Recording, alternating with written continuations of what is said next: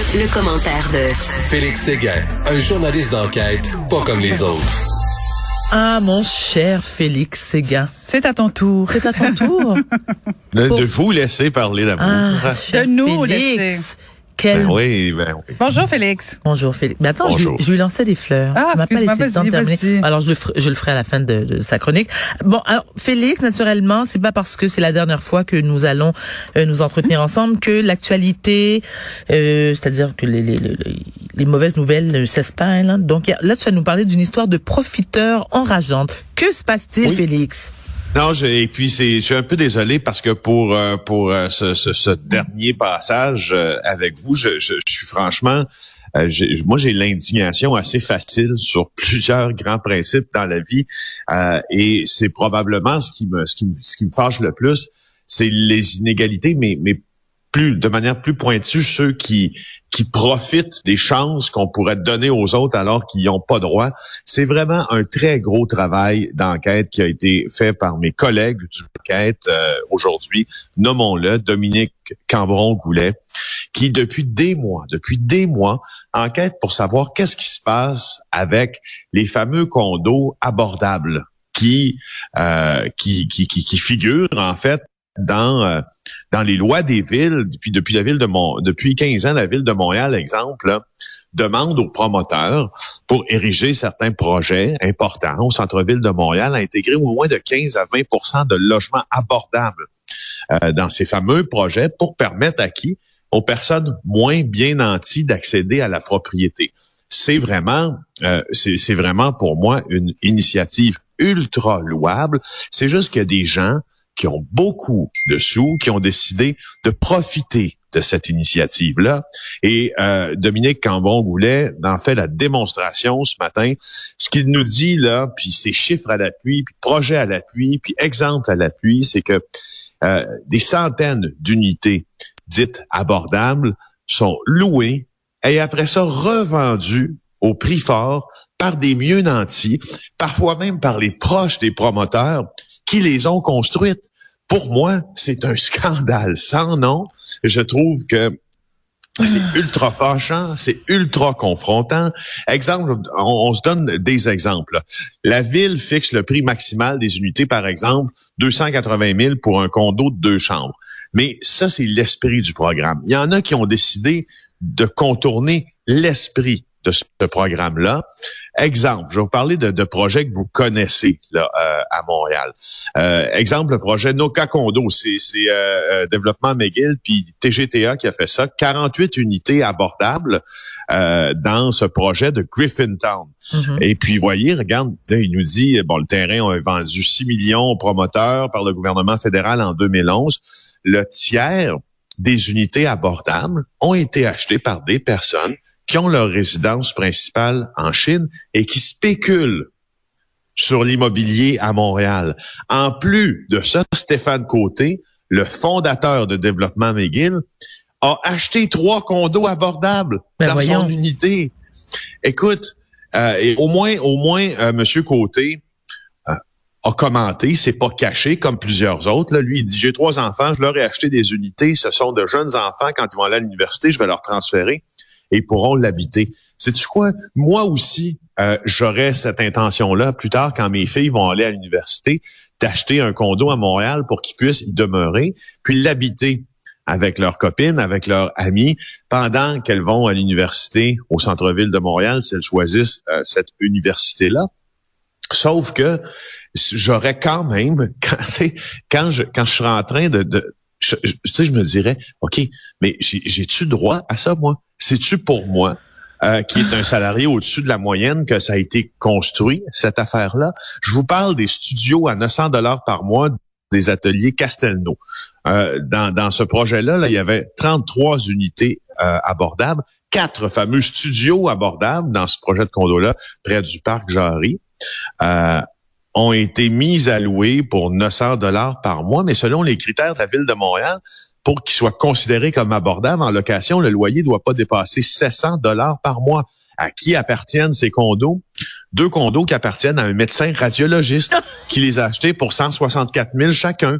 Mais c'est pas possible. Et son courtier immobilier affirme que son client était au courant qu'il c'était des unités abordables quand il les a achetées pour les louer à des étudiants. Mais il y a rien qu'on peut cas, faire. Je suis désolé, ça me bourre. Ça mais avec, avec raison. Mais, mais attends, Félix, il y a rien qu'on peut faire?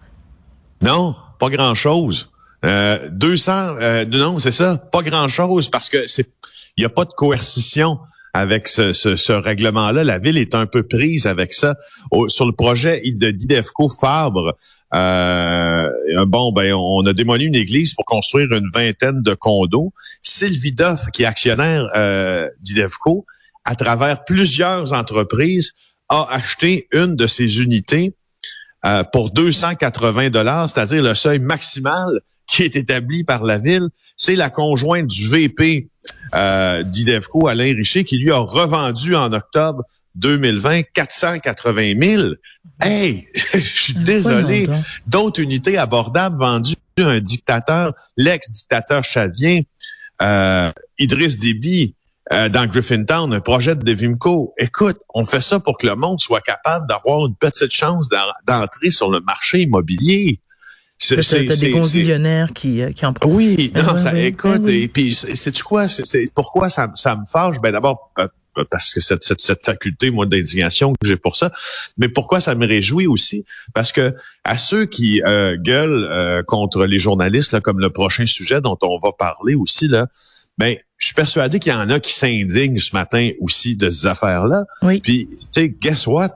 Qui a publié cette affaire-là? C'est Dominique Cambron-Goulet qui a cherché, puis avec nos, nos collègues journalistes à la recherche, puis directeur de la recherche au bureau d'enquête. Je ne sais pas si vous savez, euh, euh, Varda et Caroline, combien d'actes de notariés on doit analyser pour se rendre à ce résultat. Ah non, c'est un travail colossal quand même. Hein? ça coûte faire une enquête journalistique comme ça? C'est du bon boulot, ça. Euh, franchement, là, c'est du bon, du bon boulot. Absolument. On dit qu'en avril, là, il va y avoir un règlement qui va qui va entrer en vigueur euh, pour empêcher des abus dans, dans le futur, une qualification de l'acheteur, un suivi pour s'assurer qu'il n'y a pas de stratagème. Mais là, manifestement, euh, ce qui devait être en place euh, depuis des années n'a pas été en place depuis des années. Euh, puis là, on va limiter une plus-value sur la revente des propriétés. C'est à peu près temps. C'est à peu près temps. Mais comme on dit, vaut mieux tard que jamais. Prochaine histoire, euh, rapidement, Félix, si tu me permets, parle-nous justement de cette manifestation qui ne passe pas.